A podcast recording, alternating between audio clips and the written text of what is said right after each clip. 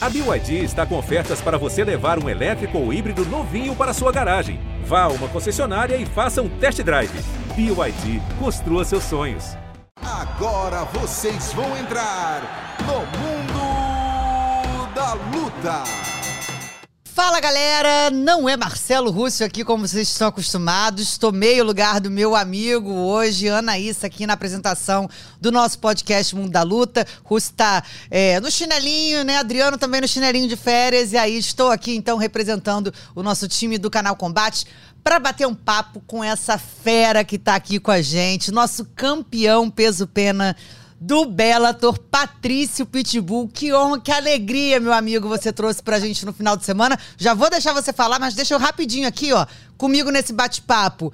Temos uma lenda do MMA, uma lenda do esporte e um cara que agora está tirando onda e dando esporro nos outros, que os outros estão chegando atrasado.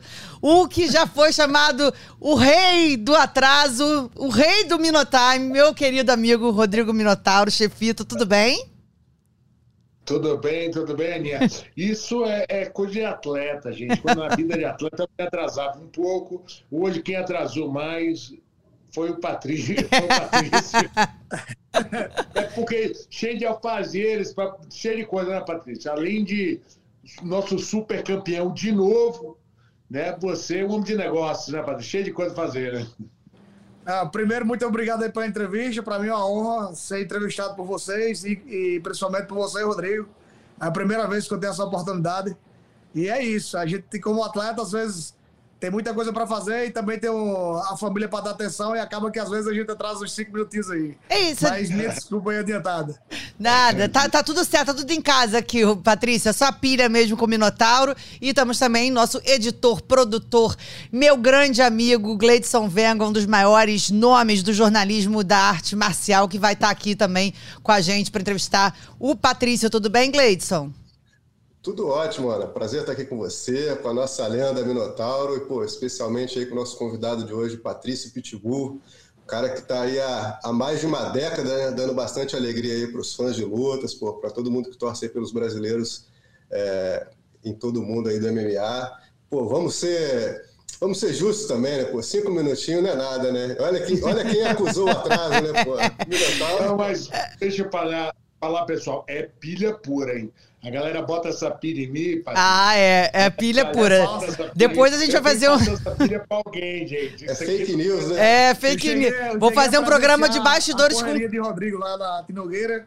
E, pô, ele atrasava, mas era dedicado e sempre fazia de tudo para poder fazer o treino dele, mas atendia todo mundo. Eu vou, vou, contar só mais rapidinho antes de começar a entrevista, só pra, pra, pra, acabar com essa brincadeira aqui, porque eu poderia fazer um programa. Mas existe a lenda, né, Patrícia, que uma vez o Rodrigo tava. Não, tô chegando, tô chegando, tô chegando pra entrevista. mas onde você tá? Não, tô no aeroporto, tô no aeroporto. Ele tava no aeroporto de Salvador, a entrevista era no Rio de Janeiro, mas enfim. um cara ocupado, né, gente? Ocupado. Prioridade, deu contas a pagar, a entrevista não me pagava nada, tem, que saber. Ai, ai, tá certo. E o chefe, que agora está nessa outra função, né, desenvolvendo aí o potencial dos atletas brasileiros, é uma honra, né, ter contar com o Minotauro, como o Patrícia já falou. Eu vou deixar o Minotauro, então, começar uh, nosso bate-papo, essa conversa, para a gente falar sobre a sua super vitória no último sábado, quando você bateu numa revanche o falastrão Age McKee, na decisão unânime dos juízes, e reconquistou o cinturão do Bellator. Minotauro, com você a palavra. Então, pô, prazer, né? Mais uma vez estar aqui com vocês, com o Gleice, com a Ana. Hoje, uma, uma coisa especial para a gente, eu como brasileiro, né? Sou, a gente, eu tive a oportunidade de acompanhar o Patrício nos treinos por muitos anos, a gente treinava no time profissional, né? Juntos ali na academia de Nogueira, lá do Recreio. E, e, eu sempre, a gente sempre viu, né? Desde que começou a carreira, Patrício, você foi muito perseverante né? Você é um cara que perseverou, treinava mais que todo mundo. Além de super talentoso, né? você e o seu irmão, né? a gente sempre juntos. E eu sou irmão gêmeo, né? Como é que é essa conexão de vocês dois? E você, dono de um cinturão, seu irmão, dono de outro cinturão, o que representa isso para você? A família, né? Então, é, Rodrigo, você falou bem aí, é, a gente teve a oportunidade de treinar junto no mesmo time, ainda me sinto parte da família, é, fiz amigos para a vida toda. Até hoje, carrego muita, muitas pessoas é, do meu lado, inclusive o capitão Érico Albaracin, que é o nosso treinador, né? Eu conheci aí no Rio de Janeiro. Então a amizade é, continuou com muitas pessoas, então foi um aprendizado para a vida toda. E eu e meu irmão sempre teve você e, e Rogério como exemplo. A gente via vocês desde a época do Pride, é, fazendo aquelas, aquelas vitórias, tendo aqueles triunfos.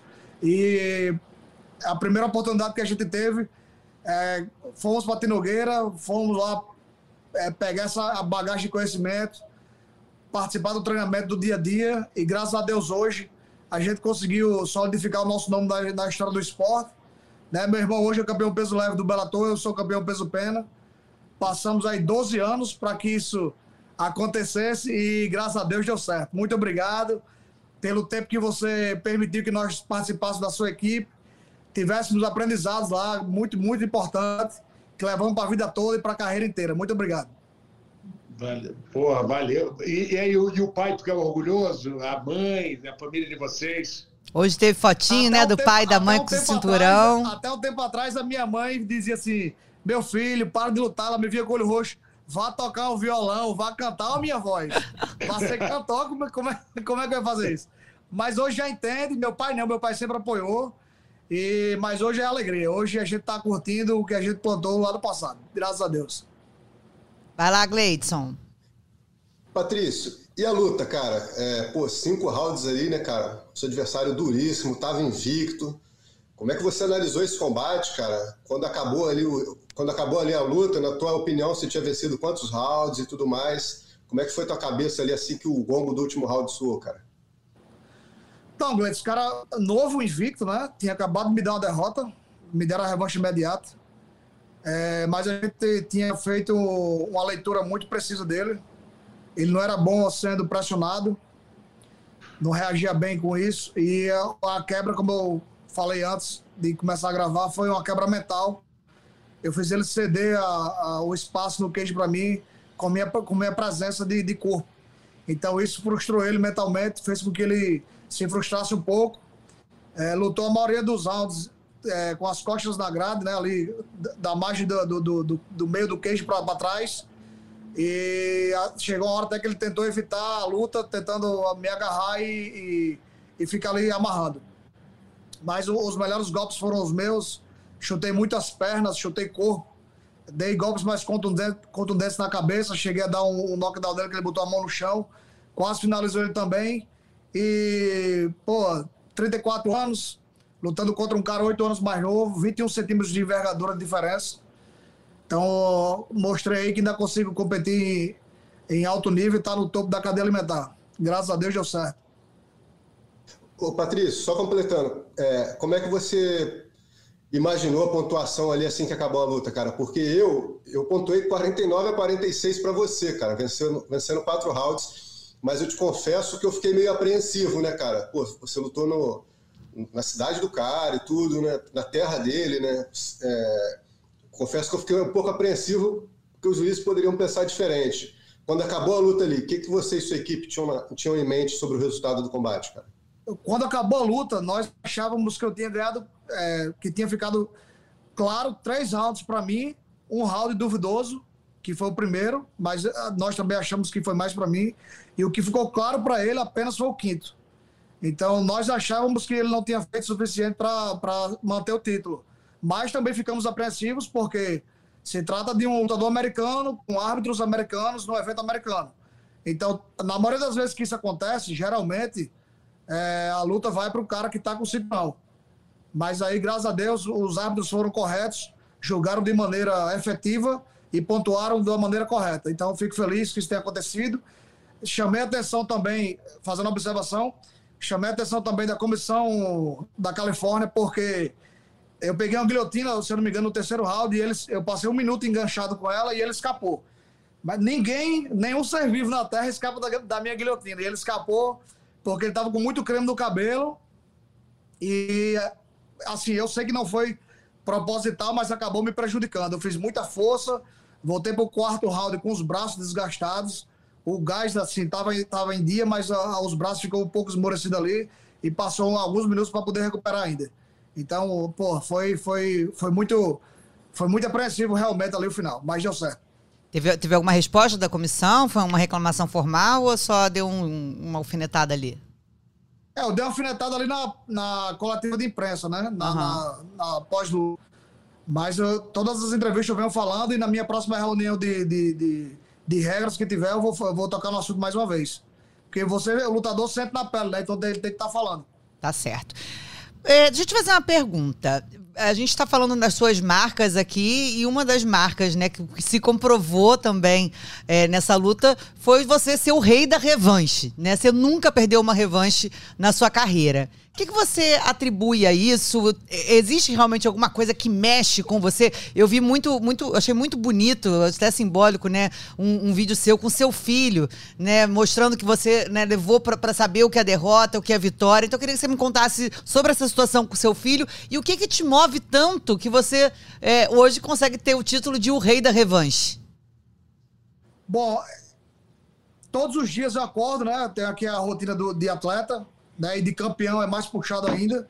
Então, meu filho vê que eu não tenho uma vida social muito natural.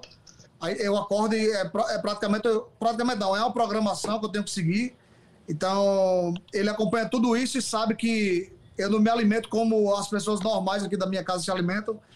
Eu não comemoro como as pessoas estão em, em, férias, em, em, em, praia, em bebida.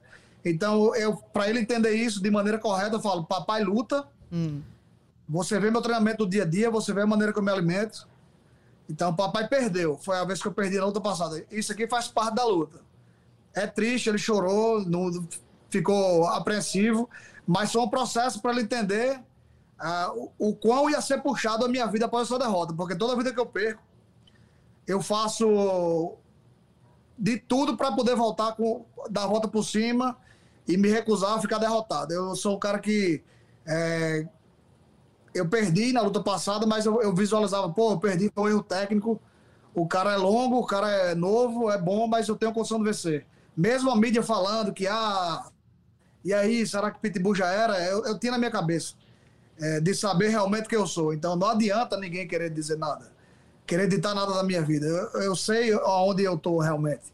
Então, ter o meu filho acompanhando isso é muito bom para mim, porque ele, ele sabe o momento, ele sabe que a derrota faz parte da vida, não só, do, não só de um lutador, mas de uma vida uhum. como um todo. Mas também você se recusar a ser derrotado é muito mais importante. Então, eu levei ele em ambas as situações. Graças a Deus, a gente conseguiu reverter esse, esse placar e eu tive a oportunidade de mostrar o pai dele vencendo mais uma vez. E o que, que, ele te falou ali no momento em que ele realizou que o pai tinha vencido, né, de volta? Como é que foi esse momento? Ele falou, papai, papai do céu atendeu minha oração. Aham. Foi o que ele me disse. muito, muito bonitinho, cara. E aí você atribui... Até o mais novo, né? O mais novo tem dois anos e dois meses e ele na coletiva de imprensa roubou a cena repetindo várias vezes o nome de campeão, campeão. Então foi muito legal. Já ele... entendo, né? Já treinam também alguma coisa, não? Já engatinham no tatame? Treina, treina karatê e treina comigo aqui em casa. Tá certo. Então vamos ter uns pitbullzinhos aí pela frente, entendeu? Cuidado pro Minotauro não adotar. tá vindo aí. Outra tá que adota. Vai, Rodrigo, manda você. É, Patrício, né, como você falou, né, eu estava analisando as questões técnicas, você levou essa luta também na estratégia, né, sabendo que se você fosse também muito para cima, você poderia se expor para uma entrada de queda, né?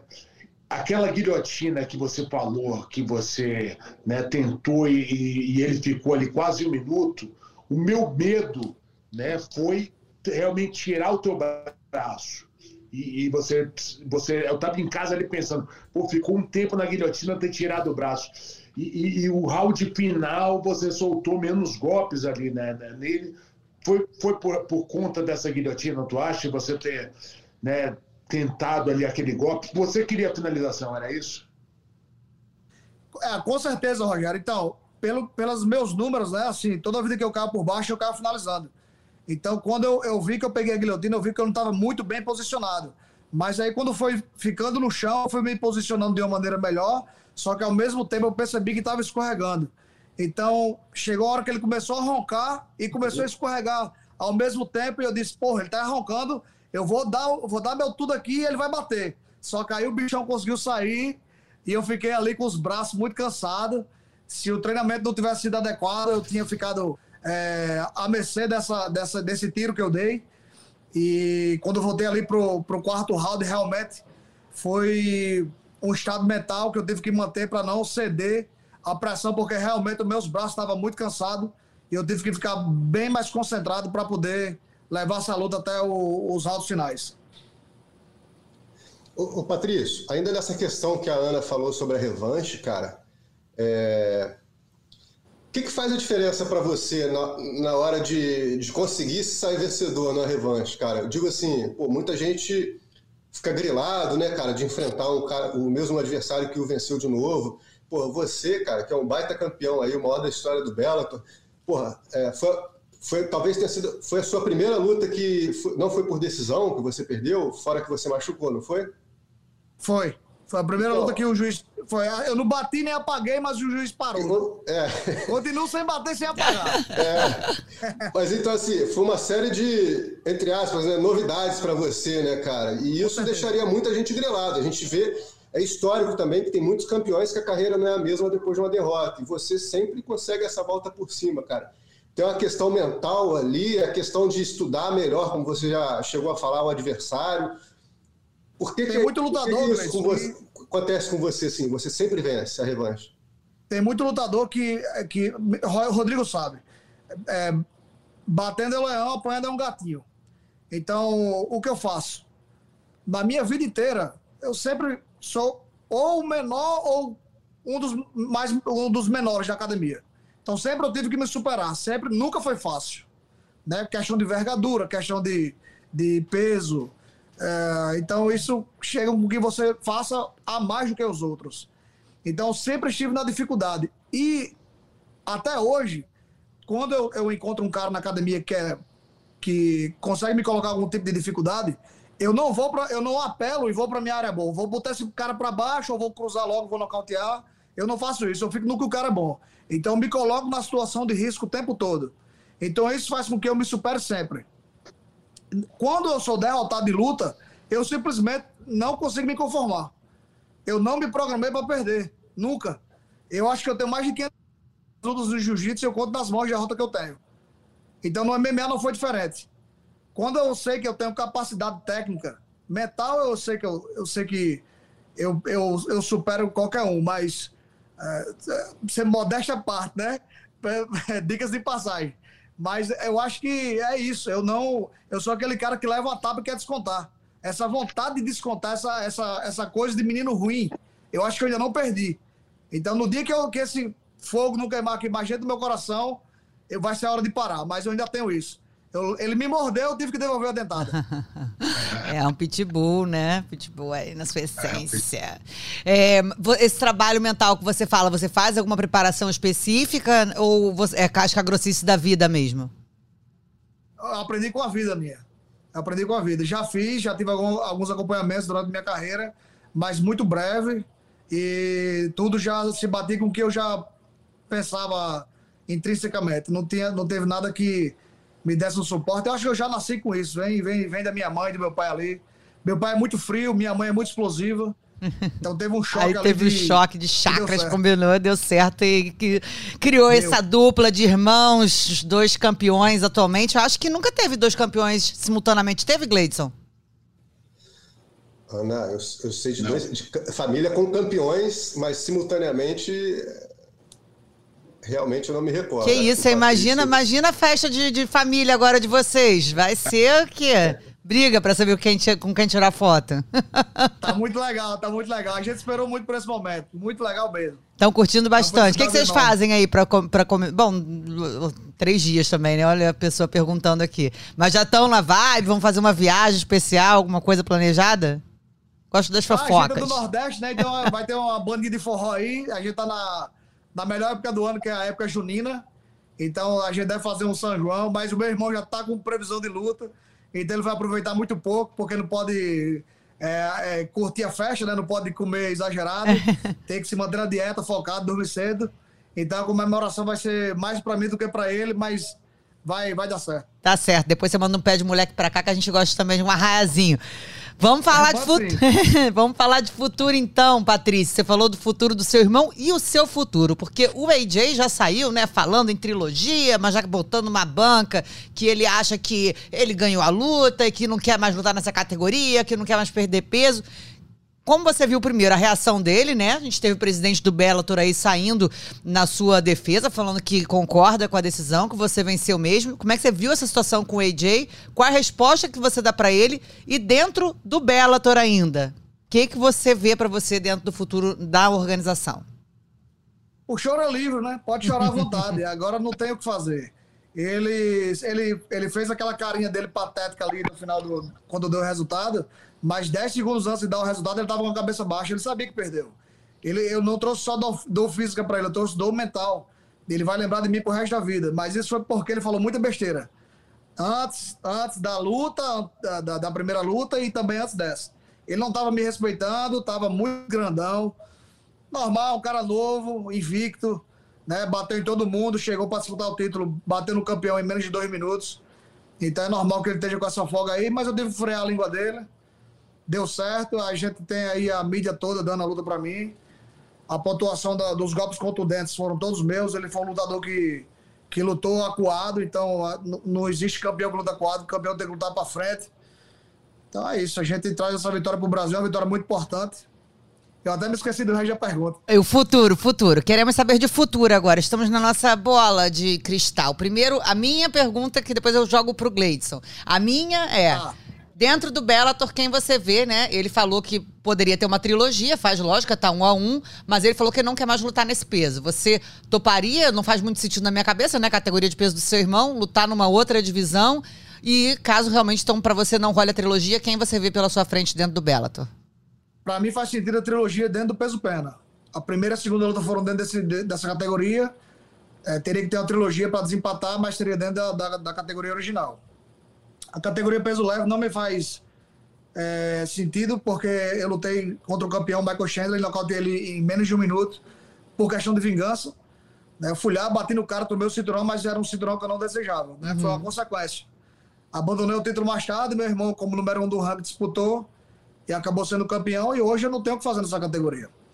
É, e ali tem, chegando, né, tem Adam Borges, é um kickboxer, muito bom, tá 18-1 o cartel dele, e tem, e tem Aaron Pico, que também é um cara muito bom, que nocauteou também na luta passada. E eu vejo esses dois caras aí chegando para uma próxima disputa na categoria do peso pena. Os caras bons, caras novos, e eu acho que a organização vai querer botar eles. Tá certo, Gleidson. Patrício, é, pô, você quando lutou com o Maquis da última vez, né, cara? Não foi na, no estado do cara, nem no país, não, né? Foi na rua do cara, né? Praticamente, né, cara? Pô, teu irmão conquistou o cinturão do Bellator na Irlanda também, né, cara? Foi na Irlanda, né? Na terra do na cara. Irlanda. Em Dublin. Você foi, você foi lá agora, pô, conquistou o cinturão de novo na terra do seu adversário. É... Tem alguma conversa, cara, de, pô, Bela, ô Bela, vem pro Brasil também, pô, hum. vamos lutar em casa, pô, a gente tá sempre indo na terra dos adversários. Pô, a gente tem um cara aqui com a gente na live que, pô, o Rodrigo tá mais do que acostumado também, né, cara? Pô, ia pro Japão, venceu os japoneses, lutou com rente cultura nos Estados Unidos. É meio que sempre o Brasil no território hostil, né? É, há alguma conversa? A pandemia, havia uma conversa e a pandemia atrasou? Enfim, existe alguma coisa do Bellator vindo no Brasil? O Rodrigo sabe o qual, o qual é complicado você lutar na, na terra do seu adversário, porque vai mexer com o fuso, você vai entrar no fuso do cara, você vai fazer uma viagem desgastante na semana da luta que o cara não vai fazer. Você vai lutar contra árbitros americanos, contra a torcida. A televisão é americana, geralmente é tendenciosa, então é bem complicado. Então, assim, é mais um ponto positivo para os brasileiros, né? Que a gente vai lá na terra dos caras e faz, e, e, e faz isso. Então, é, indo para a pergunta do Bellator em relação à nossa terra aqui, eu acho que a notícia boa é essa. Scott Cooker, na coletiva de imprensa, deixou claro que está em negociação com o Brasil, né, que está para entrar já no, no território brasileiro. É, se eu não me engano, está negociando com a televisão grande. Eu não, eu não, sei entrar em detalhes, realmente eu não tive acesso a essa informação. Deve ser sigilo, né? Que eu também não sei. Geralmente eu sei primeiro que os demais. Assim, ah. Eu tenho esse privilégio. Sou, sou, mais antigo, eu sou o funcionário mais antigo da organização, os caras jogam fofoquinha para mim. Mas até agora não saiu. O que eu tô sabendo é que o Bellator veio pro Brasil em 2023 mas estão tentando já ainda nesse ano. Tomara que Seria voltem. no sul do Brasil. Ó, já tá vendo, ó, o que mais? Se apertar, sai mais alguma informação. e eu na luta principal. é, Rodrigo. Rodrigo tá aí? E a internet não tá muito boa, não. O pessoal tá cortando um pouco. Tá dando vantagem, tá dando vantagem. Vai, sua perguntinha pro Pitbull. Ô, Patrício, né? Você, você vê a possibilidade do seu adversário da última luta lutar contra o teu irmão. Você acha que isso é uma vantagem para vocês, né?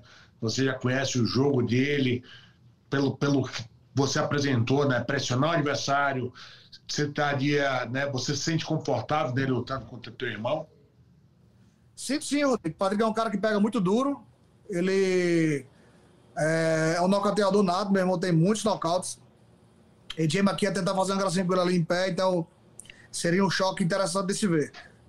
Mas eu acredito que é uma luta que não vai acontecer.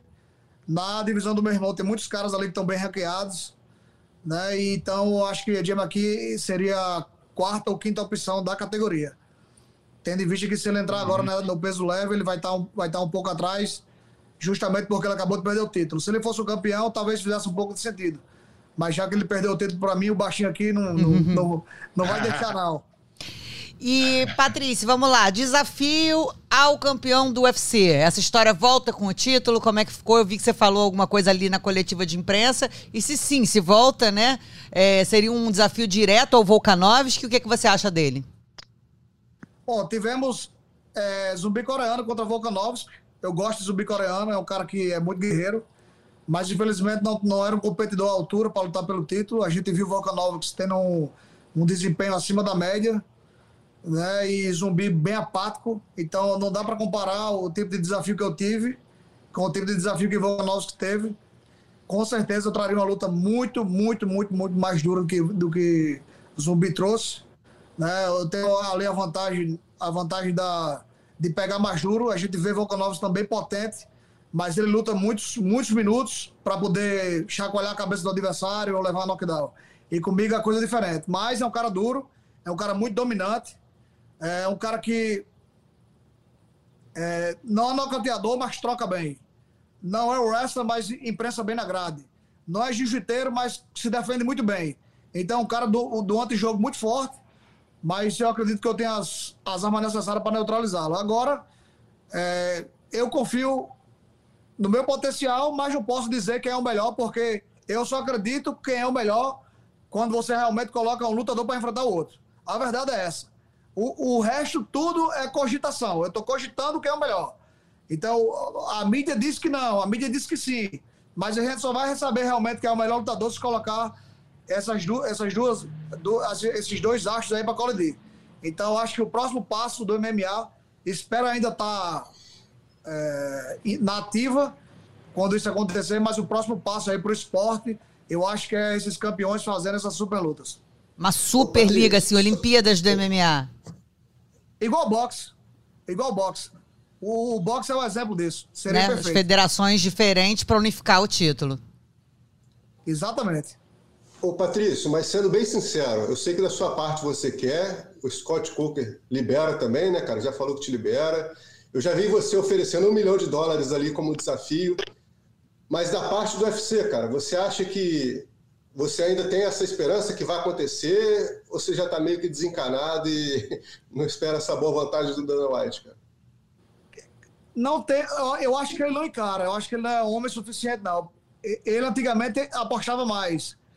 O Rodrigo sabe que na época do Pride, é, quando o UFC não era o maior, o maior evento, ele arriscava os seus campeões lá. E hoje em dia isso não acontece. Faz sentido, porque se ele tem, tem o nome de má organização e acaba que o campeão dele perde para a organização concorrente acaba que tira um pouco do, do, do brilho. Mas seria bom para o esporte, seria bom para os lutadores, seria bom principalmente para os fãs. Bom, vamos ver, né? Tanta coisa acontecendo aí. Quem diria, por exemplo, que em 2022 a gente já ia estar tá vendo o Whindersson e o Popó lutando. Então, eu, olha só, tipo, eu pois é. espero é. de tudo, entendeu? No mundo do MMA, até o chefito levantar da cadeira e lutar direto do, da transmissão. Não, não, não se surpreenda que tudo pode acontecer. Vamos chegando aqui. Quer falar alguma coisa? Qual, qual É, Rodrigo? Você já se imaginou, Patrício, fazendo um dia uma luta com, com um famoso desse aí? Quem seria? Porra, eu não, eu não, eu tô muito focado na minha, nas minhas categorias, ah, nos possíveis adversários que eu tenho condição de, de, de comandar. Rolou uma farrapazinha ali com o Popó, porque fi- me fizeram uma pergunta ao vivo e eu respondi. Ele, ele desafiou Vanderlei Silva e Vitor Belfort. E eu falei, pô, Popó, vai bater alguém do teu tamanho, vem lutar comigo. Talvez eu acho que eu, eu encararia Popó. O Rodrigo sabe, eu tenho muito, muitos anos de boxe. É, hoje, fa- é, é, em 2022, eu completo 12 anos de boxe. Treino hoje com Everton, que Minotauro acompanhou ele em Cuba, né, na viagem. Então, um cara muito bom. Tô preparado. Se fosse enrolar contra alguém, eu gostaria de enfrentar Popó mesmo. Olha só, eu vou dar uma de empresária, já tô montando aqui meu evento, vai ser o evento dos irmãos, entendeu? No co-evento, né, vai ter Patrícia, vai ter Patrick, Rodrigo e Rogério, todo mundo lutando no mesmo evento de boxe, em breve no canal Combate. e ia Pitbull... sensacional. Aí, tá vendo? Sou visionária, ideia. visionária. Ô, Pitbull, agora pra terminar então a nossa entrevista, agradeço muito seu tempo com a gente, parabéns pelo seu título. Você começou falando que você estava emocionado de ser entrevistado pelo Minotauro, né, pela primeira vez. Agora eu vou deixar então você e a Forra, e você é o entrevistador da vez nessa pergunta aqui. Pergunte para Rodrigo Minotauro, sinta-se em casa, o microfone é seu. Pô, me deixou agora sem, sem saber o que falar. Perguntinha, Mas, qualquer pô, uma, irmão, qualquer uma. Eu não quero perguntar nada, só mais uma vez agradecer aí pela oportunidade de estar hoje aqui sendo entrevistado por você. Para mim, você é um exemplo. Você sabe disso, já lhe falei isso várias vezes pessoalmente, publicamente também. Então, a honra. É, agradeço mais uma vez a temporada que você estendeu a mão para mim e para minha equipe aí. Você sabe que não foi só eu meu irmão, foi Rony Jason, né? O primeiro campeão do TUF, Leandro Igo, que está dentro do GP do Bellator agora. É, o Matheus Matos, ele decidiu vir para Natal, então a ponte entre a Pitbull Bros e a Tinogueira sempre existiu, né? Tem mais de uma década aí de história, então, mais uma vez, obrigado pela oportunidade de ter vivenciado aí ao lado de vocês. Ô, ô, Patrício, eu, eu, eu tive uma, uma, uma coisa que o Eric assim, ele falou. Então, você- como se você estivesse jogando uma pedra no rio e aquela pedra vai. É um, né, você vai passando suas coisas, né? E aquela pedra vai fazer aquela ondinha, ondinha. Às vezes ninguém viu quem jogou a pedra, mas um dia pode ser que do outro lado do rio a pessoa vê aquela onda passando. Você, você vê em passar isso para outras pessoas, vai passar talvez para uma quarta, quinta geração de pessoas que não nem te viu né, lutar, mas vai ser fruto do seu trabalho. Como é que você vê, vislumbra isso aí, né? Você passar isso para alguém. Né? Então, é, Rodrigo, muito legal a sua pergunta. Em 2014, 2015, quando a gente decidiu voltar para Natal, a gente tinha uma vida aí no Rio de Janeiro que, assim, é difícil morar no estado que não é o seu de origem, é tudo muito distante, é, pessoas muito diferentes, enfim, a logística fica um pouco atrapalhada. Então a gente decidiu voltar para Natal e hoje em dia as pessoas nos procuram aqui e vêm do Rio, de São Paulo, dos Estados Unidos, do Japão, vem da Índia, vem de todo lugar do mundo para treinar com nós aqui na Pitbull Brothers. Então já, já sentimos os efeitos dessa pedrinha jogada no rio, dessa ondinha que, que isso que a gente fez lá atrás causou hoje. Então, Cerrudo vem aqui pegar a estratégia para a luta. Ele já está falando é, em ser taxado pela alçada. Vai vir fazer um pré-camp aqui com a gente. Então, Borrachinha está aqui, como vai na Tinogueira também. Então, é, a gente já tem né, esse pensamento de pessoas querendo fazer é, um, um, tipo de, de, de, experiência aqui com a gente na Pitbull Brothers. Então é muito importante, já, já senti o efeito disso. E espero que no futuro também é, sirvamos de exemplo para pessoas que é, almejam é, chegar longe no esporte também. Então, para mim, é, é, um, é, uma coisa muito positiva.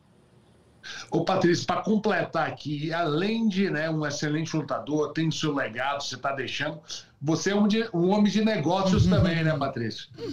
Você, é, tô aí. O que, que você fez, assim, pensando no seu pós-carreira também, no, mas no seu sentido financeiro?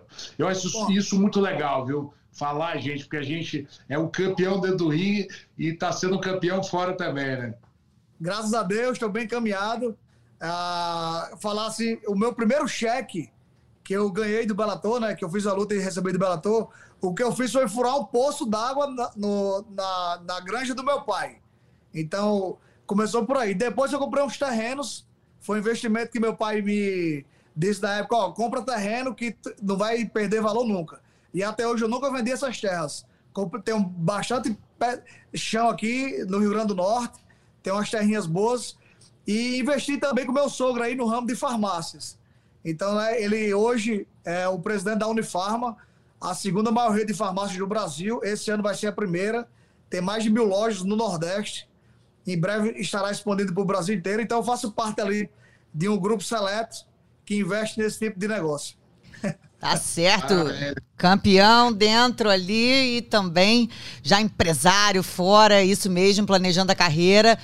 Patrícia, muito obrigada. Que essa ondinha que o Minotauro falou vire um tsunami, que a gente tenha várias crianças aí, adolescentes, sempre inspirados em vocês, em todas né, é, essas esferas que a gente falou, não só como lutador, mas por esse exemplo que você passa de determinação, de, de, de, de, de confiança, né, de, de acreditar em si. Acho, achei muito bonita a história que você contou do seu filho, de saber né, ensinar o que é derrota e o que é vitória. E que bom que hoje a gente está podendo contar um pouquinho mais da sua história aqui no Mundo da Luta. Volte sempre, a casa é sua.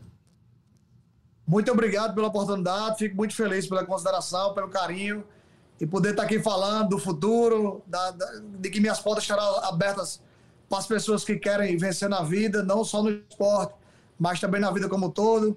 Vamos fazer a nossa parte, eu acredito que está sendo bem feita. Tá certo? Obrigada, Pitbull. Bom, vamos então agora aqui pro nosso segundo bloco. São sempre três blocos de assuntos aqui no Mundo da Luta. Mas, Gleidson, se você me permite, o Pitbull, ele passou a pergunta dele, mas eu quero fazer a minha pergunta, então, no lugar dele. Rodrigo Minotauro, você perguntou quem ele enfrentaria numa luta contra um famoso, um youtuber. Quem Rodrigo Minotauro desafiaria para uma luta é, agora, nessas novas, nessa nova modalidade que está chegando? Seria Vin Diesel, The Rock, ouvir até Sylvester Stallone os boatos? O Sylvester Stallone acho que já está um pouco mais, mais, tem mais idade, né? No, não seria um desafio. Acho que The Rock. The Rock faz sentido, grandão, tem uns dentes bonitos.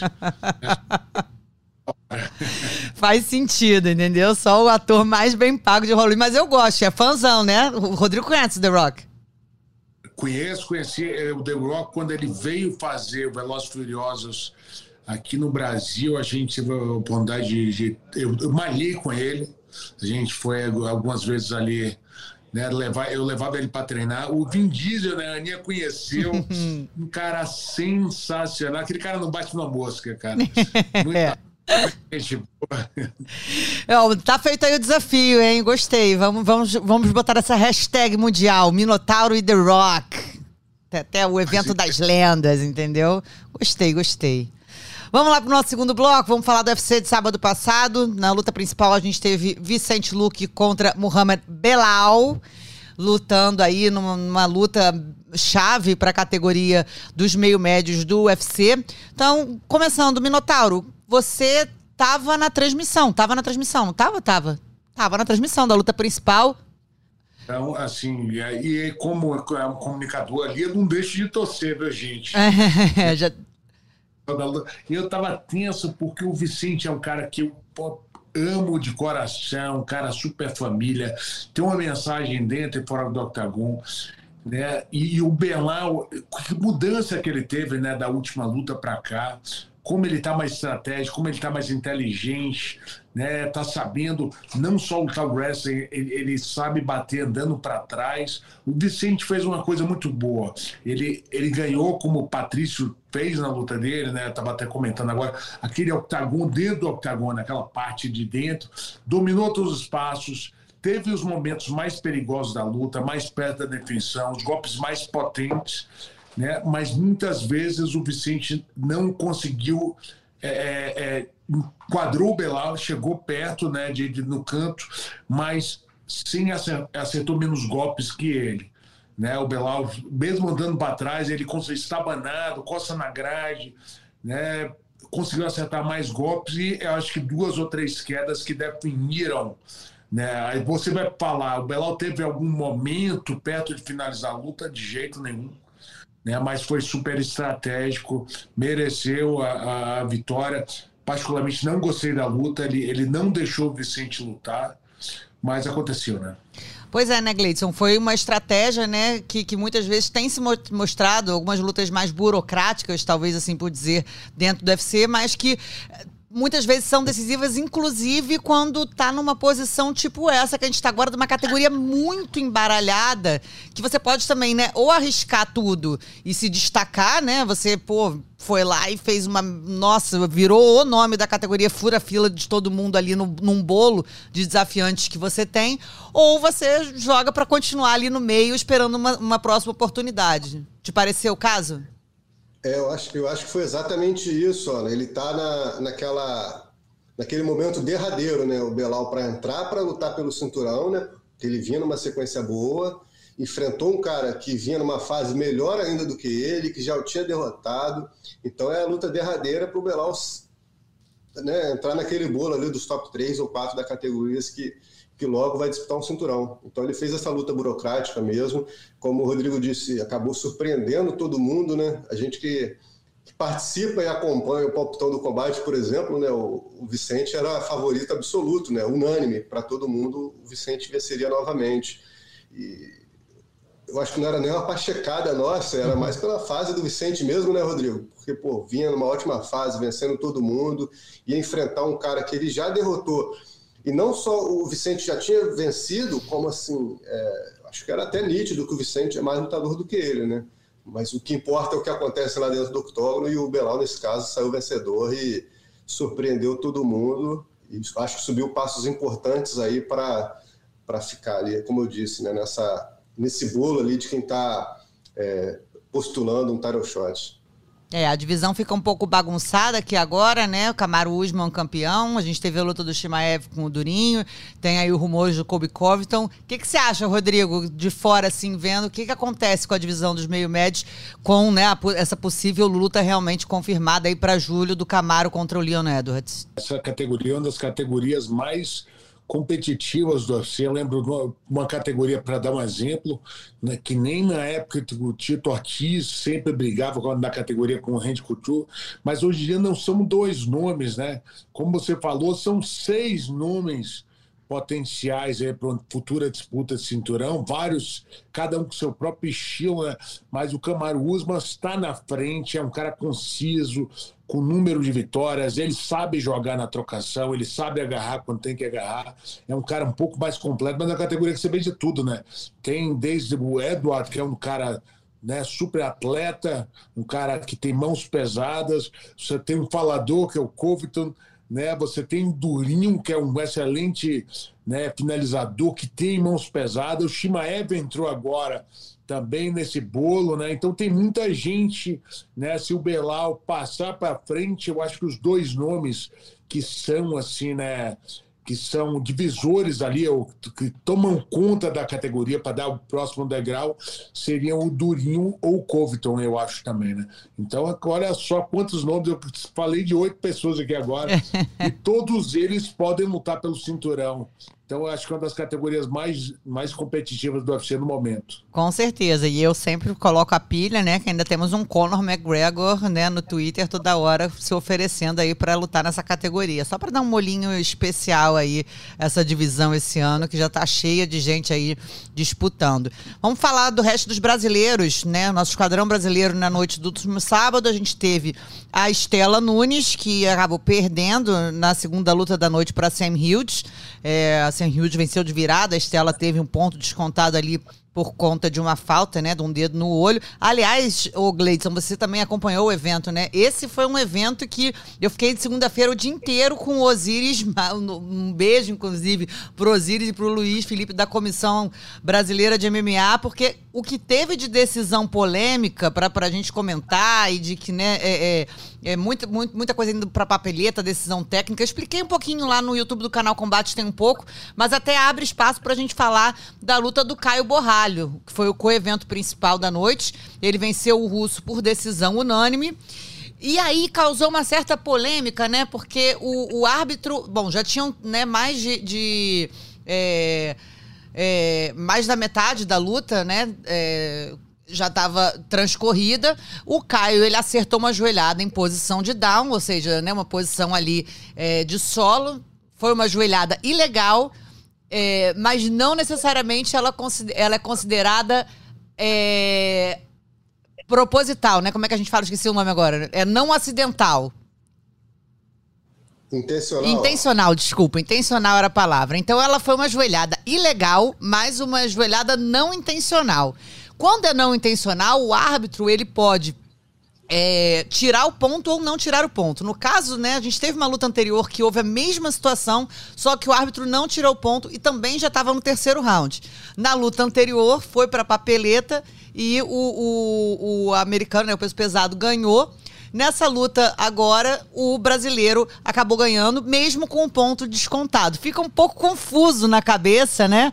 Mas é, são, faz parte, são as regras do, do MMA. O que, que você achou, Gleiton? Você concordou com a decisão do árbitro? Concordei, Ana. Inclusive, eu acho que o Rodrigo e o Luciano estavam explicando isso bem na transmissão, né? O que, que poderia acontecer e tudo. E até deixou um clima um pouco apreensivo, né, Rodrigo, sobre qual seria a decisão do árbitro, né? Porque enquanto estava rolando o atendimento ali, o Rodrigo e o Luciano estavam apenas especulando né, o que, que o árbitro poderia fazer e tudo. Então acabou que no final da história ele tomou, na minha visão, né, tomou a decisão correta e acho que a maioria das pessoas mesmo que acabou analisando esse combate depois pensou mesmo, né? E seria uma pena, né? O Caio pô, fez uma baita atuação, é, jogar tudo por água abaixo ali no finalzinho por conta de um descuido seria realmente uma pena para para ofuscar um pouquinho a estreia dele, mas é, como eu falei, né, o árbitro tomou a decisão correta e não e nada de polêmicas, né, uhum. né, Rodrigo? Acabou que deu tudo certo o brasileiro, que é, acho que foi uma, uma ótima surpresa aí para gente. O que que passa, Rodrigo, foi, na cabeça foi... ali do, do, do, brasileiro enquanto fica esperando a decisão do médico com o juiz? O que que vai se passar na cabeça? Como é que é a, a sensação lá dentro do octógono? Foi muito tenso, né? Porque a gente viu que foi sem intenção. O Caio estava numa posição com a cabeça coberta, não estava vendo realmente né, o que estava acontecendo. É, o juiz fez certo em tirar o ponto do Caio, fez certo, mas sem abrir uma contagem, por quê? Porque o, o Caio estava dando uma dura no cara, estava passando o carro né, do cara, a verdade seja dita. Foi um excelente estresse, seria uma pena se ele, se ele fosse punido população daquela luta. O juiz fez correto, parou, abriu a contagem naquele momento e a gente viu claramente. Né, e eu sempre tomo do lado do atleta, como ex-atleta, né, quem está ali dentro passa cada situação, mas o cara olhou para o juiz e depois sentiu a dor. Né? O cara fez uma cena. O, o Russo tentou fazer uma cena, deu uma atuada, né? ele olhou para o juiz na hora da joelhada e depois ele sentiu, depois ele reclamou que ele viu a possibilidade que o juiz poderia encerrar a luta, estava perdida para ele se abrisse a contagem que abriu. Então, felicidade, o Caio merece. É um garoto que vem aí, né? Fez duas, né, duas lutas no contender, com estreia com um cara duríssimo. Foi lá e ratificou a bandeira dele no UFC, ganhando a segunda luta por nocaute fez uma estreia, assim como o Malhadinho fez a estreia dele no UFC, ganhando de um russo, né, de altíssimo nível, um cara que não, não tinha conhecido a, a derrota. Então, fico feliz pela justiça aí que, né, que, o, UFC, que o, o, juiz do UFC cometeu nesse dia aí, foi muito legal. Tá certo, foi, foi foi uma noite muito louca, eu achei. A gente, né, teve, tivemos várias lutas assim. Foi uma, luta, uma noite pra gente no dia seguinte pegar realmente e dar uma revisadinha ali no livro de arbitragem, mas interessante até pra gente discutir. É, Mayra Chitara. Tá... Só completando, Aniel, uhum. eu tive uma experiência dessa no, no, na final do Pride em 2004, lutando contra o Fedor. Eu fui fazer uma posição, ele me deu uma cabeçada, eu tava né, com a luta, tinha treinado aí seis meses, estava lutando muito bem, abri um corte nele, a luta foi paralisada e depois, depois reconheceram que poderiam ter contado os pontos até aquele momento da luta. Então, isso, essa, essa atitude que, que, que, que o juiz do UFC tomou é a experiência do esporte. Uhum. Talvez naquele meu tempo ali atrás os juízes não teriam uma personalidade para fazer o que se fez. Hoje em dia o esporte está se tornando mais sério, né? as pessoas estão revisando regras, né? comissões atléticas, então é, é, eu, eu, achei, eu achei sensacional.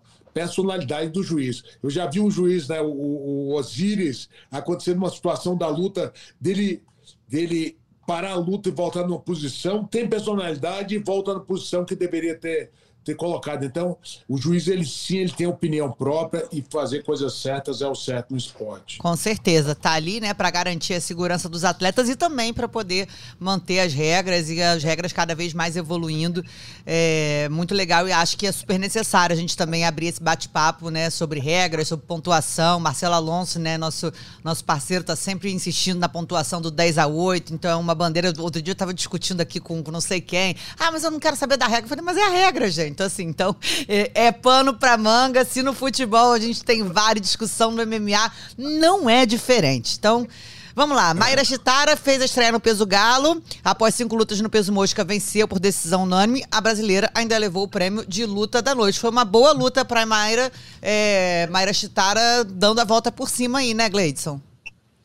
Foi ótimo, Ana. Ela tinha lutado só no Contender Series, né, nesse peso. Aí ela estreou no UFC já no, no peso anterior dela, e aí alternou bons e maus resultados. Ela contou para Evelyn durante a semana que foi uma decisão que ela vinha amadurecendo e tal, e que para essa luta pô, treinou com ninguém menos que Chris Borg, né? Uhum. Se ela faz um camp com Chris Borg, ela falou, pô, eu chegava na academia, a Chris Borg já estava lá, eu ia embora, a Cris ainda estava na academia, então não admitia que a Cris Borg fosse a última a deixar a academia, né? Então ela se inspirou muito na Cris e o resultado está aí. Foi uma excelente luta, uma excelente vitória e ainda foi premiada com esse bônus da noite, que não é nada mal, né? Nada mal, muito bacana. Parabéns aí para Chitara pela performance. Vamos entrar aqui então na reta final do nosso podcast. Terceiro bloco, vamos para o coração dividido de Rodrigo Minotauro. Estará na transmissão, chefe, na luta principal e vai ter que ter o coração dividido entre as brasileiras protagonistas da noite. Combate entre Jéssica Batistaca e Amanda Lemos vai ser a luta principal do evento em Las Vegas. O que, que você espera dessa luta e o quanto a vencedora desse combate, que vai dar Brasil, fica perto de uma futura disputa no título peso palha do UFC. Já tomou o seu calmante para sábado? a única certeza que a gente tem, né, pessoal, é que vai dar Brasil, né? Só isso. Mas o importante né, que a gente tem duas pessoas com fases diferentes. Né? Amanda Lemos, para mim, eu considero um dos maiores talentos né, do, do, do no, no, feminino brasileiro dos últimos tempos. Uma, tempos, né, uma garota que teve um problema na coluna, passou por uma cirurgia, depois teve, teve outros problemas, suspensão por mais um ano, e ela teve uma estreia no UFC muito conturbada. E ela, quando engrenou vitórias, né, e o Valide sempre apostou muito nela, falou: pô, Rodrigo, presta atenção nessa menina que ela vai ser campeã. E, e aí a gente começou a ver ela essa menina engatou e ela tem uma posição no ranking que eu acho que ela poderia muito estar entre as cinco já na, na, atualmente, pelas pessoas com que ela já ven, ela venceu, né? Aquela vitória dela contra a, a Rio, né? A, na última luta, as duas ótimas em pé, né? Muito técnica. E vai pegar uma Jéssica, que é nossa, nossa super campeã, uma pessoa né, que tem uma carreira impecável no, no, no MMA, duríssima, que é, é, super popular, né? Uma pessoa que se reinventa, muda, mudou para Vegas, está treinando boxe lá em Vegas, preparando-se, preparando o PI. Então, é, é, é, é, eu sei que vai ser um lutão, viu, gente? Eu nem quem, quem eu seja doido para arriscar o resultado, mas eu tenho certeza que a gente está apresentando o melhor. É uma pena ser duas brasileiras, mas realmente a gente vai ver o melhor do MMA nacional ali dentro do octagono nesse sábado. E a gente vai estar tá lá gaguejando com a voz, é, titubeando. Mas... Segura na minha mão, chefe. Vou estar do seu ladinho na transmissão. Somos nós dois no card principal pessoalmente. Depois a gente segura os dois na mão e dá tudo certo. Tá bom, é quase que nem a luta do Aldo, a luta do Rogério. É, não. Melhor nem juntar a gente, então. Fica cada um num canto, assim, separado. O Potinho Bernardo fica no meio da gente. Gleidson, essa expectativa. Mas, acima de tudo, como diria o Rhodes, é muito bacana a gente ver duas mulheres brasileiras, ainda por cima, mostrando, então, que são o topo da categoria, fazendo uma luta principal do UFC em Las Vegas. A gente falou isso antes com, com o Patrício, né? Por enquanto, enquanto a gente não tem notícia boa de UFC aqui no Brasil. Que legal ver duas brasileiras fazendo um evento principal lá em Las Vegas.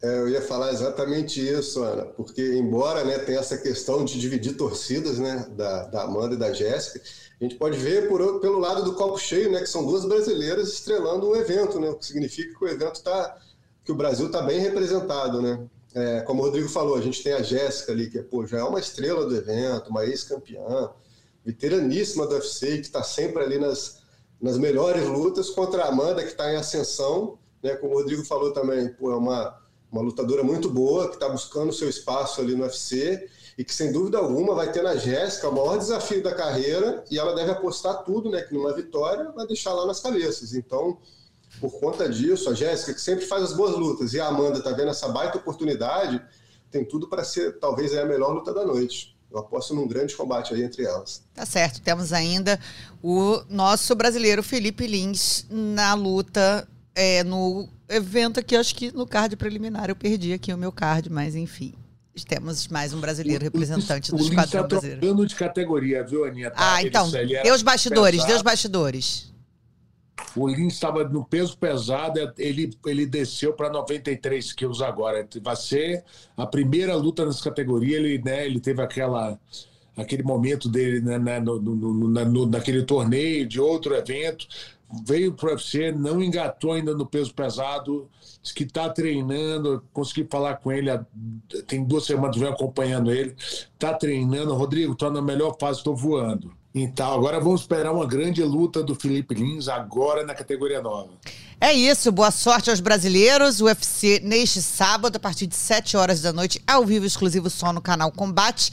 Luciano Andrade, Rhodes de Lima no card preliminar. Eu, Chafito e Bernardo Edler, o famoso pote, na luta principal, no card principal. Estaremos lá, de mãos dadas, com o coração dividido. Vou filmar os bastidores para vocês acompanharem depois. Reta final, vamos ao tradicional nocaute, finalização e vergonha da semana. Votação aberta. Nocaute da semana. O André Fialho, que venceu o Miguel Baeza por nocaute técnico no primeiro round no UFC. Show de boxe. Esse Fialho realmente tem um boxe muito afiado. Devin Clark, nocauteou William Knight no terceiro round, com cotoveladas mais socos no UFC também do último sábado. Ou o veterano Kosa Haka, aos 52 anos, que nocauteou o Ueda no Rising 35. Começo por você, Gleidson Venga. Ah, eu, eu vou no contemporâneo aí do Rodrigo, né? No Cosaca, pô. Cosaca lutou com o Rodrigo lá nos rings, né, Rodrigo?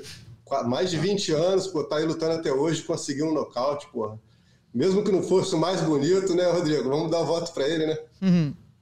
Casaca, casaca, porra, casca grossíssima. Você, Rodrigo, fica em quem? Eu, eu não, como não vi esse nocaute do, do, do Casaca, que eu acho, eu vou no Fialho, na luta, né? Uma luta bonita, por sinal, teve o, o Fialho, né? O Fialho dominando a virada né, do Baeza, depois o Fialho conseguindo nocaute, é sensacional. Tá certo, também achei, né? Tava perdendo a luta e é um garoto bom, né? Acho um pouco ainda é, muito unilateral, é, é muito, ah, meu Deus, unidimensional. Hoje estamos faltando as palavras aqui.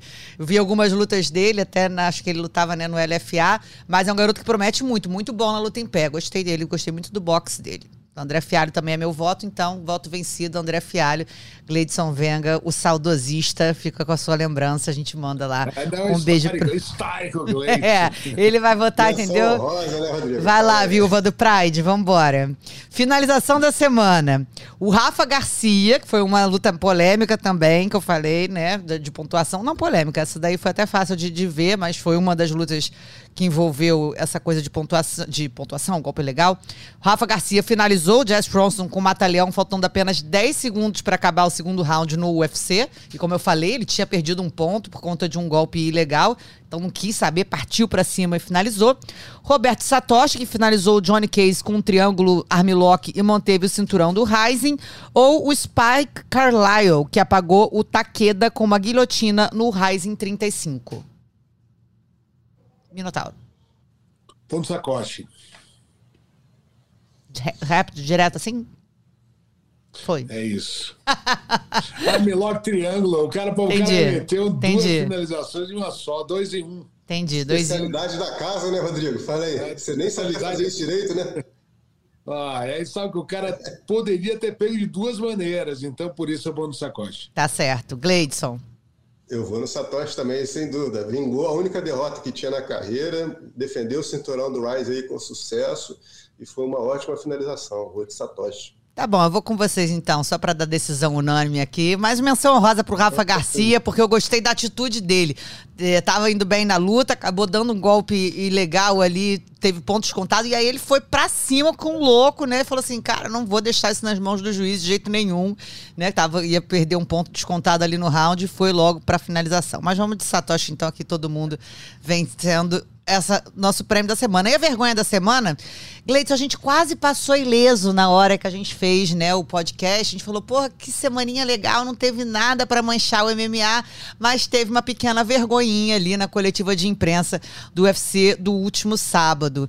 É, o Munir Lazes, que era até para enfrentar o Eliseu Capoeira, né, era o adversário original do, do Capoeira que saiu fora da luta, ele lutou em Vegas no, no último sábado e depois que ele venceu, ele homenageou o Daniel Kinahan, que é um líder da máfia irlandesa que está sendo procurado pelo FBI. Estão oferecendo 5 milhões de dólares para quem souber o paradeiro dele.